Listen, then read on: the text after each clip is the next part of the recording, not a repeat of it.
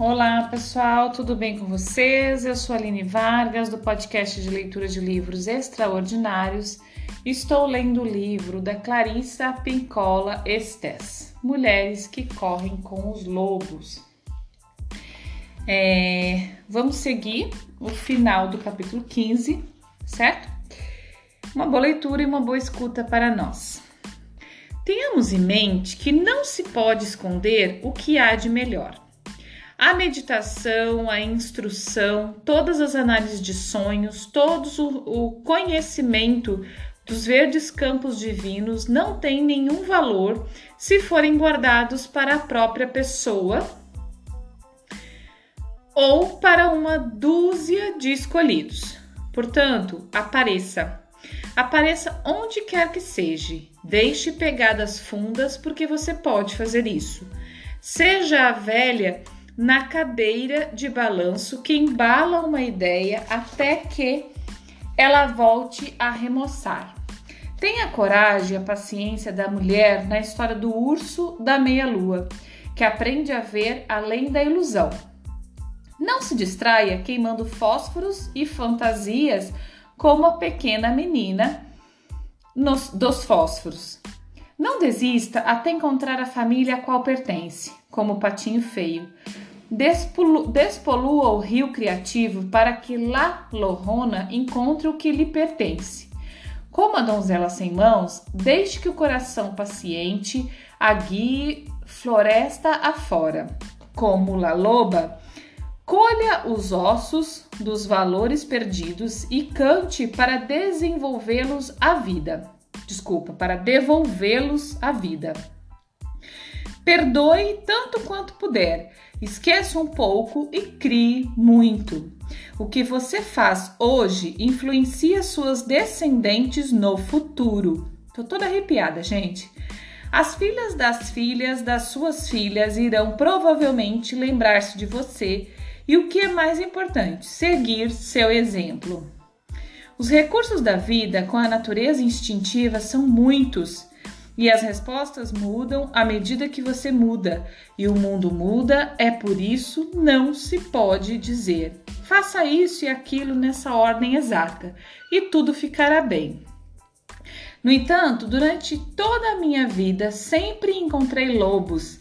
Tentei decifrar como conseguem viver, na maioria das vezes em tamanha harmonia. Assim, tendo como objetivo a paz, sugiro que você comece agora mesmo com qualquer item da lista. Para quem estiver se esforçando, pode ser de grande ajuda começar pelo número 10. Normas gerais para a vida dos lobos: 1. Um, coma. 2. Descanse. 3. Perambule nos intervalos. 4. Seja leal. 5. Ame os filhos. 6. Deixe-se ao luar. Opa, desculpa. Queixe-se ao luar. 7. Apure os ouvidos. 8. Cuide dos ossos. 9. Faça amor. 10. Uive sempre. Pessoal, não podia ser um final de capítulo melhor, né? Como eu já disse aqui no meio do final da leitura, eu já estava arrepiada. E é isso, né? Esse livro foi maravilhoso do início ao fim. E me dá vontade de começar a ler de novo, sabe? Porque cada página era uma, uma viagem que a gente fez, né? Eu vou ler agora o pós-fácil, tá, pessoal? As histórias como bálsamos medicinais. Aqui vou tentar esboçar para vocês parte do, da tradição de contar histórias onde estão minhas origens. Sempre que se conta um conto de fadas, a noite vem. Não importa o lugar, não importa a hora, não importa a estação do ano. O fato de uma história estar sendo contada faz com que o céu estrelado de uma lua branca entre em sorrateiros pelo beiral e fiquem pairando acima da cabeça dos ouvintes. Às vezes, ao final de um conto, o aposento enche-se de amanhecer. Outras vezes, um fragmento de estrela fica para trás, ou ainda uma faixa de luz rasga o céu tempestuoso. E não importa o que tenha ficado para trás, é como essa dádiva que devemos trabalhar, é com essa dádiva que devemos trabalhar. É ela que devemos usar para criar alma. Na maior parte das vezes, a hora de contar histórias é determinada pelas sensibilidades internas e pela necessidade externa. Algumas tradições designam épocas específicas para contar histórias. Entre as tribos dos pueblos, as histórias do coiote eram reservadas para serem contadas no inverno. Certas histórias da Europa Oriental somente são contadas no outono, depois da colheita. No trabalho com arquétipos e com a cura, avaliamos bem a hora de contar histórias. Examinamos cuidadosamente a história, o lugar, a pessoa, a medicação necessária. No entanto, com grande frequência, mesmo essas medições são frágeis. Na maioria das vezes, contamos histórias quando somos convocados por elas, não ao contrário. Nas minhas tradições, existe um legado entre os contadores, através do qual um contador transmite suas histórias a um grupo de sementes. As sementes são contadores que, segundo o que o mestre espera, irão preservar a tradição como a aprenderam. Como as sementes são escolhidas, é um processo misterioso que oferece um desafio a uma definição exata, pois ele não se baseia num conjunto de normas, mas sim num relacionamento. As pessoas escolhem-se mutuamente. Às vezes ela, elas vêm ao, ao nosso encontro, mas com maior frequência tropeçamos umas nas outras e nos reconhecemos como se nos conhecêssemos há séculos. Nessa tradição, considera-se que, que as histórias são escritas como uma leve tatuagem na pele de quem as viveu. A formação de curandeiras, can, cantadoras e cuentistas é muito semelhante. Ela deriva da leitura dessa escrita levíssima, do desenvolvimento do que se encontra nela. Da mesma forma, na tradição da cantadora Quentistas, as histórias possuem pais, avós e às vezes padrinhos que seriam a pessoa que lhe ensinou a história ou que a deu de presente para você, a mãe ou o pai da história, e a pessoa que ensinou a história a essa pessoa que a passou para você, o avô da história. Na minha opinião, é assim que deveria ser. Fornecer os créditos da história é muito importante, pois mantém o vínculo genealógico. Nós estamos numa extremidade, a placenta na outra. Os padrinhos da história são geralmente aqueles que acompanharam a história de uma bênção. Às vezes é muito demorado o relato dos, aconteci... dos, a... Desculpa, dos antecedentes da história, antes que cheguemos à história em si. Essa listagem da mãe, da avó, das, da história, não é um preâmbulo, desculpa, preâmbulo longo e enfadonho, mas é sim te, temperada de pequenas ane, anenotas.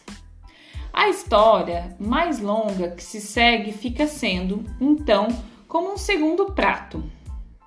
Contar histórias é trazer a baila, trazer à tona.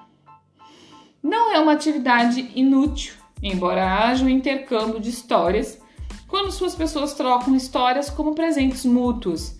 Na maior parte dos casos, elas chegaram a se conhecer bem.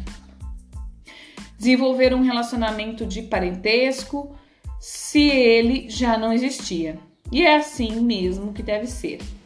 Apesar de algumas pessoas usarem as histórias apenas para diversão, no seu sentido mais antigo, as histórias são uma arte medicinal. Existem os que foram convocados por essa arte medicinal e os melhores, na minha opinião, são os que se deitaram com a história e descobriram dentro de si, dentro de si mesmos e em profundidade todas as partes que se harmonizavam. Ao lidarmos com as histórias, estamos trabalhando com a energia arquetípica, que é muito parecida com a eletricidade. Ela pode animar e iluminar, mas no local errado, na hora errada e na quantidade errada, como qualquer medicamento pode produzir efeitos nem um pouco desejados. Às vezes, pessoas que coletam histórias não pertencem, desculpa, não percebem o que estão pedindo quando querem saber uma história dessa dimensão. Os arquétipos nos modificam. Se não houver modificação, então não houve nenhum contato real com o arquétipo. Transmitir uma história é uma responsabilidade muito grande. Temos de nos certificar de que as pessoas estejam preparadas para as histórias que contam.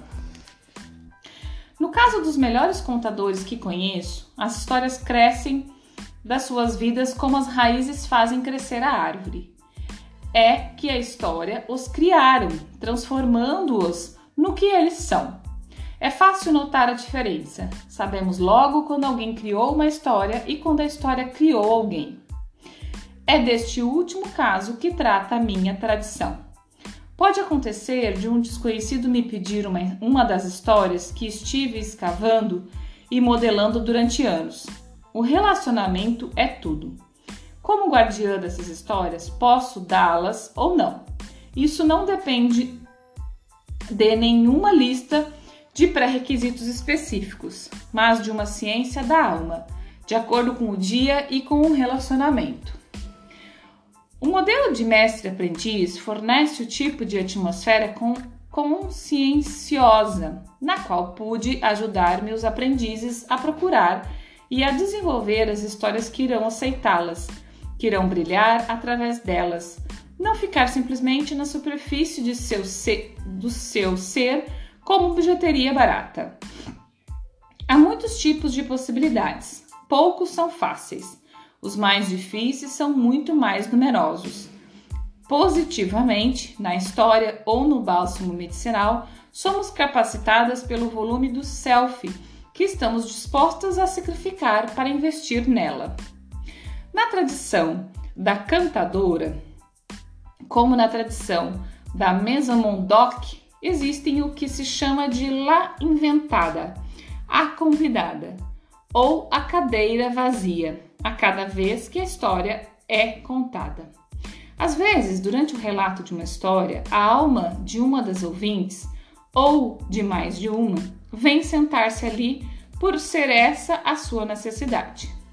Embora eu possa ter material para toda uma noite, muitas vezes altero esse material para ajudar o espírito que veio para a cadeira vazia ou para brincar com ele. A convidada sempre exprime as necessidades de todas. Costumo estimar as pessoas a estimular, desculpa, as pessoas a fazer sua própria escavação da história, pois as pois as juntas arranhadas, o fato de dormir na terra fria, a procura na escuridão e as aventuras pelo caminho valem tudo. É preciso que haja um pouco de sangue derramado em cada história, se quisermos que ela tenha função balsâmica.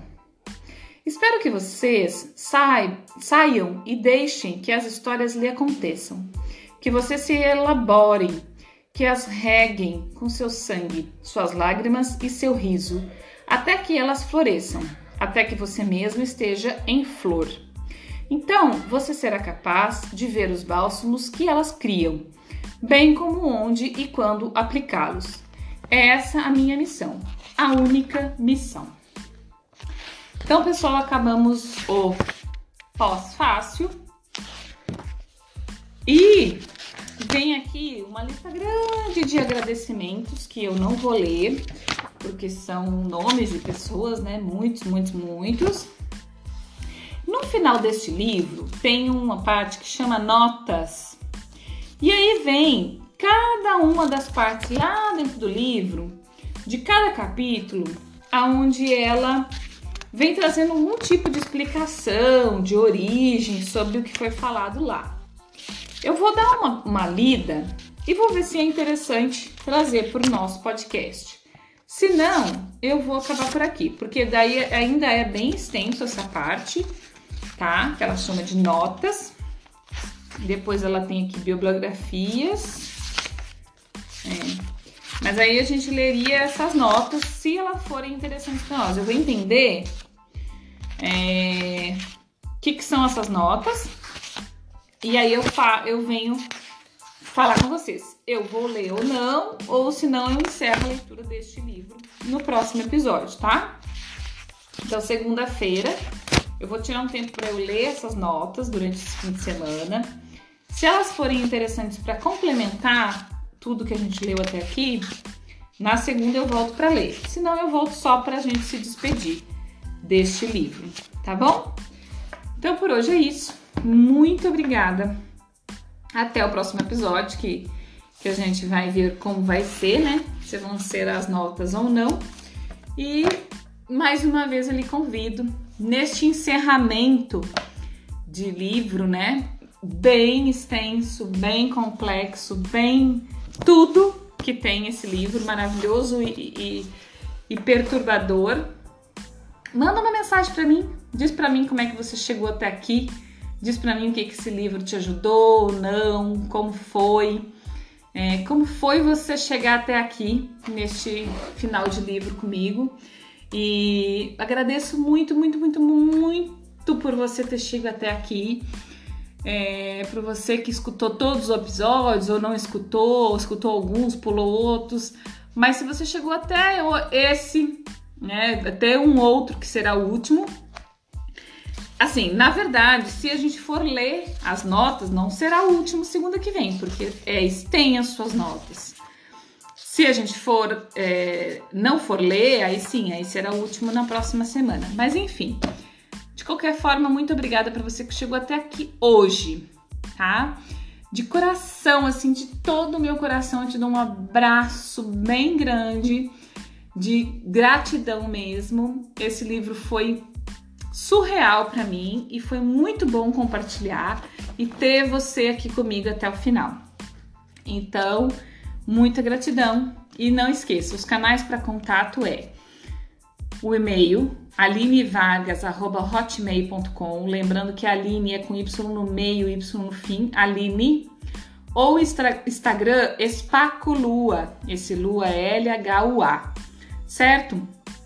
Manda uma mensagem lá, diz pra mim, diz pra mim como que foi esse, esse chegar até aqui, tá? É, lembrando que eu já comecei um outro livro, quem quiser continuar me acompanhando com o outro, é a maternidade e o encontro com a própria sombra. Já na segunda-feira vai o segundo episódio ao ar, tá? Vou publicar aqui no Spotify e nos outras plataformas, qualquer plataforma de podcast que você escuta. E no é, YouTube, meu canal Aline Vargas, você vê o vídeo e escuta o áudio, tá bom? Até mais, um bom fim de semana. Obrigada, um beijo.